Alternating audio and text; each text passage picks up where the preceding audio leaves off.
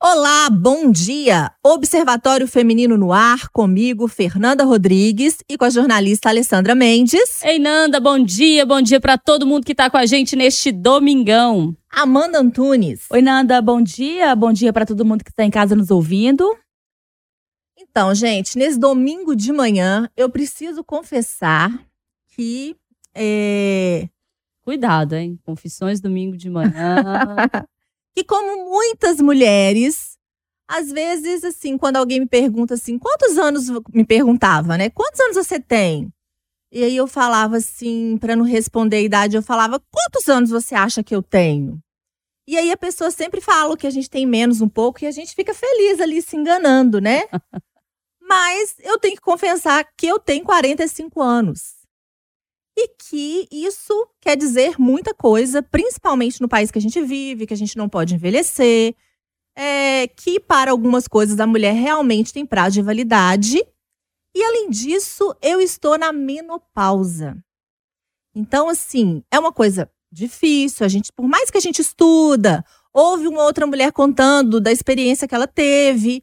A menopausa é única. Ela acontece, tem alguns fenômenos que são ali mais comuns, mas cada uma vai passar por essa fase da vida de uma maneira única. E eu não vou ficar falando aqui de menopausa, porque senão eu vou acabar com o domingo de vocês.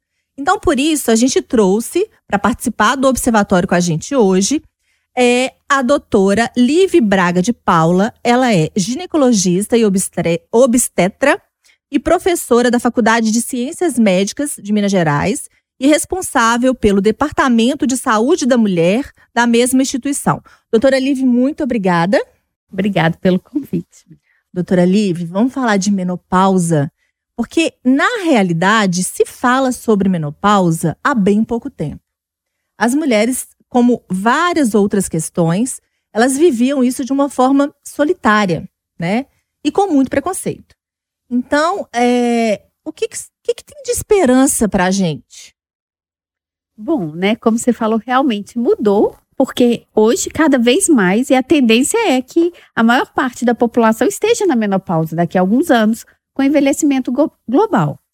E é claro que alguns tabus foram se modificando. Essa semana, até com a morte da Rita Lee, uma das entrevistas que circulou, eu acho que na rede social de todo mundo, foi ela, com 45 anos, falando sobre o mito de estar na menopausa e não mais ser um modelo de beleza, né, dentro do Brasil e que ela queria se tornar aquela mulher feiticeira, uhum. que não mais o foco fosse a beleza, e sim o conhecimento e o que ela traz, mas que traz também um pouco de preconceito nessa fala, já mostrando essa ideia de mudança do corpo. Mas realmente a gente tem que discutir, porque é uma mudança no papel da sociedade, de vida e da percepção da mulher sobre o próprio corpo.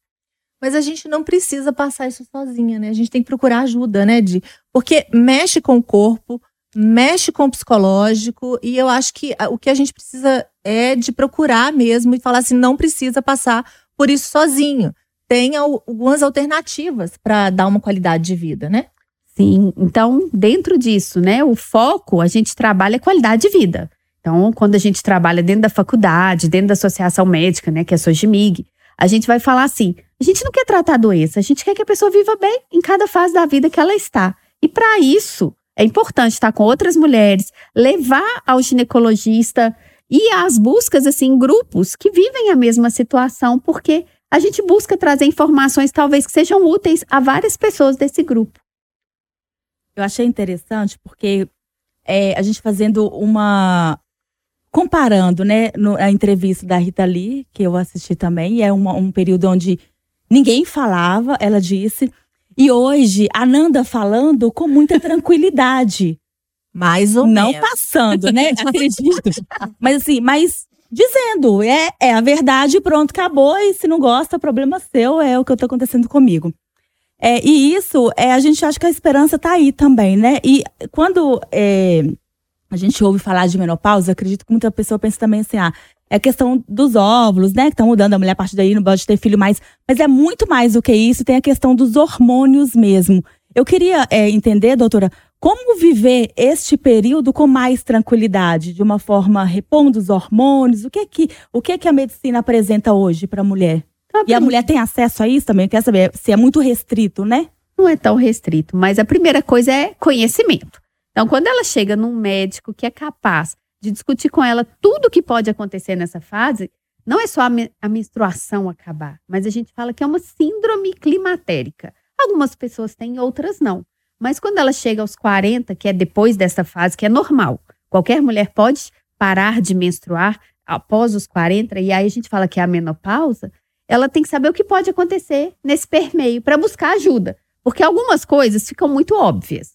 E outras, se você não tiver, ah, então é isso que está acontecendo comigo por causa dessa transição de hormônio, às vezes parece ser uma fase de irritação, de que será que eu estou com alguma crise existencial que eu não estou dormindo bem?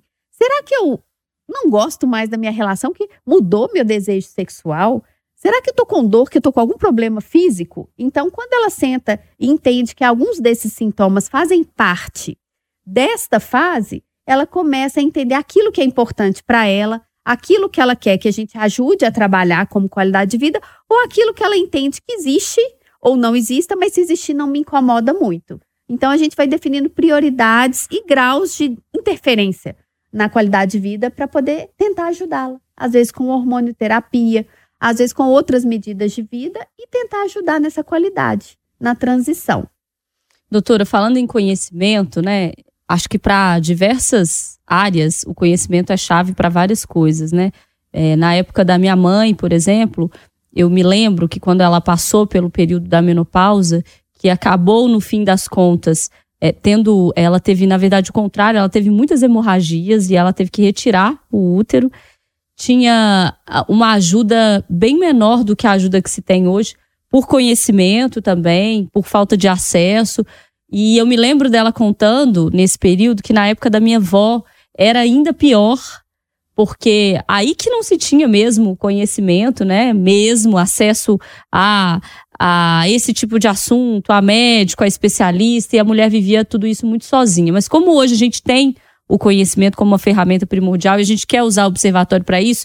Aposto que a mulher que está ouvindo a gente agora está pensando assim, mas a doutora citou aí que várias coisas podem ser e às vezes eu nem me toco. O que que são, doutora, os sintomas mais comuns da menopausa e os não tão comuns assim, mas que também estão relacionados que às vezes a mulher passa por aquilo, não sabe que é e nem vai buscar ajuda porque nunca relacionou uma coisa com a outra. Então, o mais comum que muitas mulheres vão relatar é o fogacho, é o calorão. Então a gente tem esse mito, todo mundo já ouviu alguém dizer: ai, fulana falou que tá com calorão. Primeira coisa que a pessoa pensa, será que isso é menopausa? A gente fala, olha, calorão não é sentir calor todo dia, mas é, é como se fosse uma onda de calor. Então, é um calor de início súbito. Geralmente é no tronco. A pessoa não fala assim, nossa, ai, todo dia eu sinto calor no corpo inteiro. Não, de repente, a gente está aqui conversando, eu começo a sentir um calor associado ou não a um pequeno mal. A gente fala que tem uma, um desconforto, uma sensação de mal-estar e sudorese. Então a pessoa fala pra gente assim: ai, meu cabelo, tô tendo que lavar cabelo todos os dias. Olha aqui, doutora, chega. Às vezes eu atendia num post saúde com os alunos, a pessoa chegava com um paninho, eu falava, ai, obrigado, essa desenhou o que é o sintoma pro meu aluno. Então, às vezes, secando o bigodinho de suor, ela fala para você assim: à noite eu acordo cinco vezes, eu faço striptease, doutora. Eu tiro a roupa, ponho a roupa. Aí eu olho pro meu marido e falo: não, não é porque eu quero, é porque eu tô morrendo de calor. Então, esse é o mais frequente. E ele tende a aparecer antes do fim da menstruação e pode durar alguns anos. A maioria cessa, depois de dois, três anos melhora. Uma ou outra paciente vai ter isso ao decorrer da sua vida, em toda a sua né, senectude ali, mas não são a, a maior parte das mulheres. Então, esse é o mais frequente e é aquele que a paciente vai procurar. Falar, eu tô achando que eu tô entrando na menopausa. Fora esse sintoma, o segundo mais comum, você vai falar o que que é? Alteração de humor, então exacerbação da TPM, daqueles distúrbios de ansiedade, irritabilidade.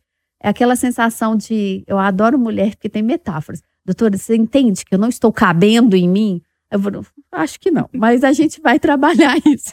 Então, é essa coisa assim, de realmente eu mudei um pouco do que eu era. Eu não tô triste, mas eu tô triste. Então, essas alterações de humor leve podem acontecer e não são eternas, mas são mais frequentes. Alterações do sono. A paciente fala: ah, eu dormia sempre, dormia a noite inteira. Agora, eu acordo a noite inteira ou minha qualidade de sono mudou. Algumas vão queixar de dor articular, então dor nas juntas, né? Que podem ser sintomas frequentes, tonteira. Então a gente tem que estar atento, disfunção de desejo, que é uma coisa complexa, que é claro que não envolve só hormônio, mas que o hormônio vai ser um fator de pior às vezes. Então, quando ela senta para consulta de rotina que ela tem que fazer, porque fez 40, começou o rastreio de câncer de mama, a gente está atento às questões de saúde, a gente tem que trabalhar isso com ela. Porque um terço da vida ela vai viver nessa fase, às vezes com ausência de hormônio. Doutora Lívia, eu já fiz check. é, na listinha, aí eu já fiz check.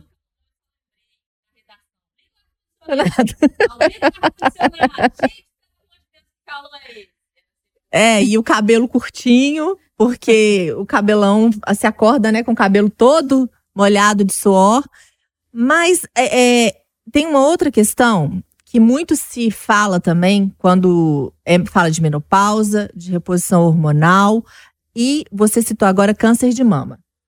É, o senso comum, às vezes a gente escuta muito falando que é, mulheres que têm caso de câncer, principalmente de câncer de mama na família, não é recomendado fazer reposição hormonal.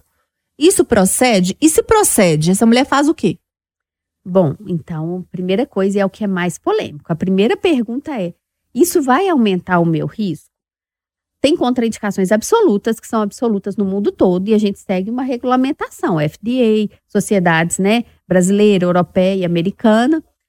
Mas que a gente sabe, a reposição hormonal por si só, ela tende a modificar de forma negativa um pouco o risco, mas não de forma a proibir mesmo em quem tem história familiar. Não é contraindicação absoluta, mas o risco pode sim se alterar um pouco de acordo com a combinação de hormônios que é feita.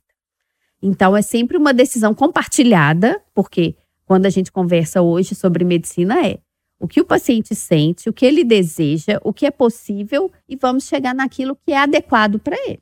Então, a conversa vai ser essa. Mas a gente vai colocar na mesa risco benefício e se não há contraindicação, o desejo do paciente, de acordo com a gravidade do sintoma. Então, hoje, a gente trabalha qualidade de vida baseada em sintoma. Mas se não fizer reposição hormonal, faz o quê? Chá de folha de amora? É. Então, o senso comum acaba ficando fitoterápico, no chá de folha de amora. Às vezes a paciente fala pra gente, tô comendo soja, né? Então, recomendação formal para não hormonal, um tratamento não hormonal, algumas pacientes não podem, câncer de mama ou contraindicação absoluta. Uhum. Ela já tem um câncer.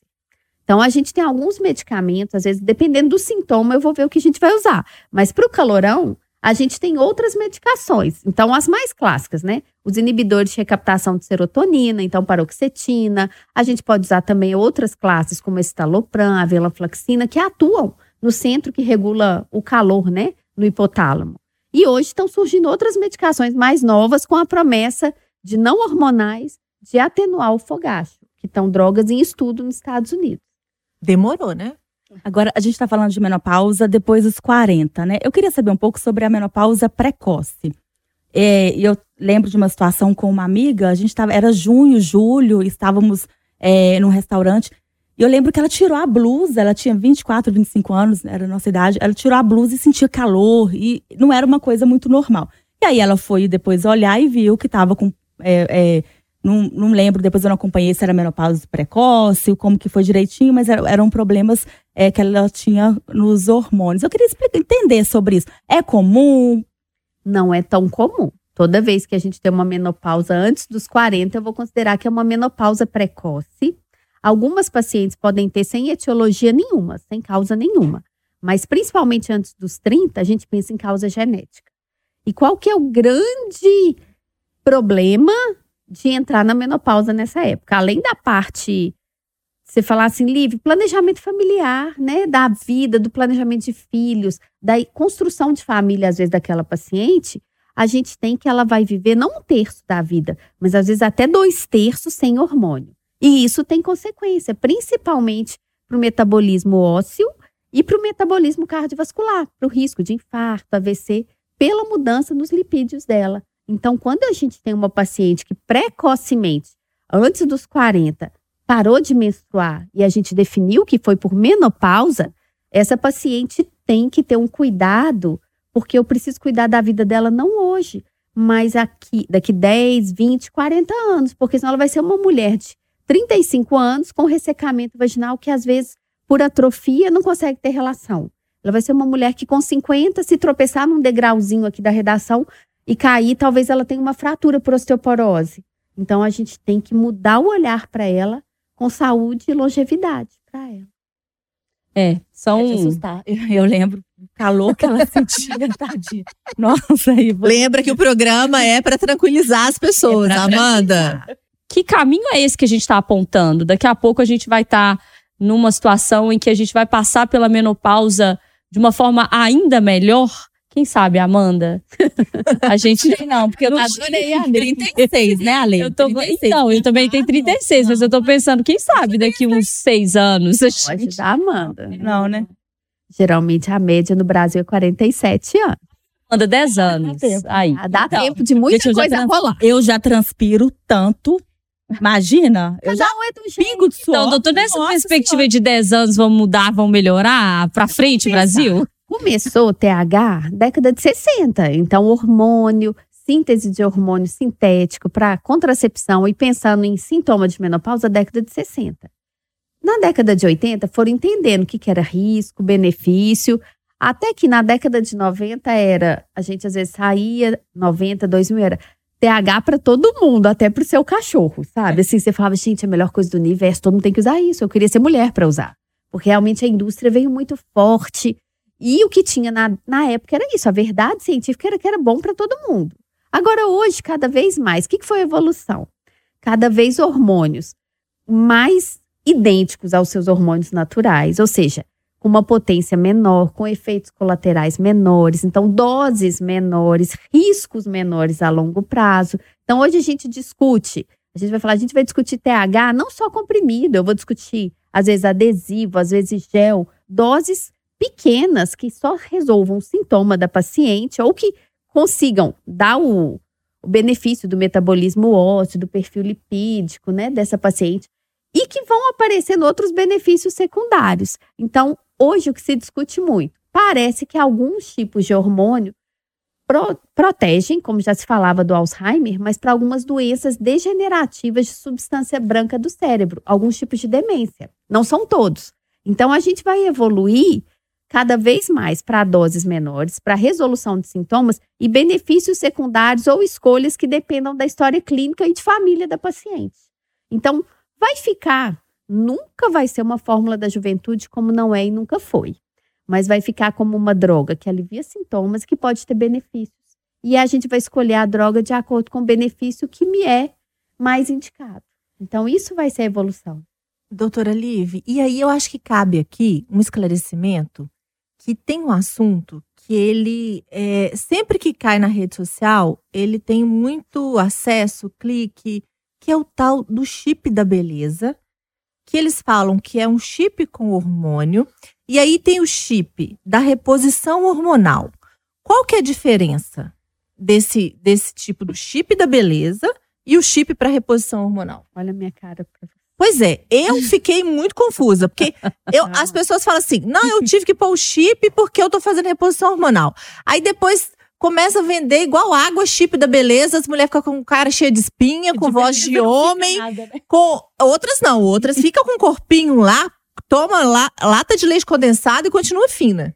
É, então assim, a gente sabe que que bom que todo mundo tem informação hoje, que bom que as pessoas têm acesso, mas a gente hoje, vocês mais que qualquer pessoa, sabem que eu posso acessar e ter qualquer coisa, que nem sempre aquilo reflete a verdade. O que a gente tem hoje, né, que saiu na mídia, a gente tem uma discussão enorme em todos os fóruns médicos de qualidade, dentro do Conselho Federal de Medicina, Sociedade Brasileira de Endocrinologia, Sociedade de Ginecologia é que essas formulações, quando eu tenho que falar com um aluno ou com uma paciente, apesar de entender que na mídia isso é super disseminado e vira senso comum, elas são ilegais. São drogas que não têm nenhum anteparo dentro da Anvisa, do Ministério da Saúde e dos conselhos de medicina. Então eu falo, eu entendo que a sensação que você tem pode ser que seja boa, mas se você me perguntar, você e um ratinho que eu faço uma uma, um experimento é a mesma coisa, só que é um experimento com a sua vida. Então, dentro da literatura internacional, por exemplo, em outubro, eu estava no Mundial de Menopausa. Aí as pessoas faziam perguntas no Congresso. E de repente alguém falava, e o chip? Aí às vezes os europeus olhavam para mim: chip? Você é do Brasil? Eu só tem no Brasil eles. Nunca ouvi falar disso. Então, é uma coisa que surgiu no Brasil, que tem ganhado uma grande popularidade, acesso, e pessoas que se dedicam a fazer isso, que podem realmente falar para você que tem benefício, como todos têm benefício e malefício. Mas elas não têm estudos controlados de 20 anos, indústria e respaldo científico para que você faça uso. Então, quando uma pessoa chega no consultório e me fala, e o chip, o que você acha? Eu tenho que dizer aquilo que é a lei. Da mesma forma, se ela me perguntar sobre um abortamento, a lei no Brasil hoje mostra que é uma droga que não é legalizada, não é liberada pela Anvisa, que eu não sei as consequências no seu corpo a longo prazo.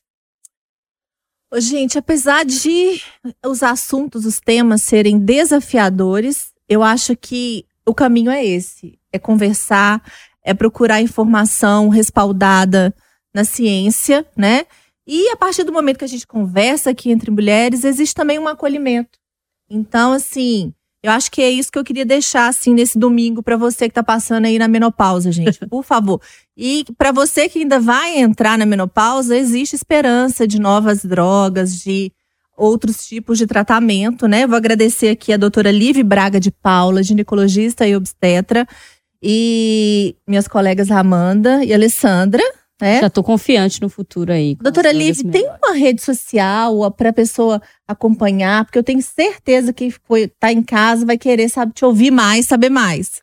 Dentro da Sociedade de Ginecologia, a SOGIMIG, a gente tem um projeto dentro da Sociedade né, de Médicos, Ginecologistas e Obstetras de Minas Gerais, que é estar tá presente, a nossa missão é estar tá presente na vida dos médicos e de todas as mulheres que forem possíveis serem atingidas no Estado. Então, as mídias sociais, né, canais de Instagram, é, site, a, a gente sempre tenta colocar alguma informação de confiança, buscadas na Federação de Ginecologia, para poder colocar aí uma informação de qualidade para a mulher. E a gente vai colocar o endereço no Instagram do Observatório Feminino também.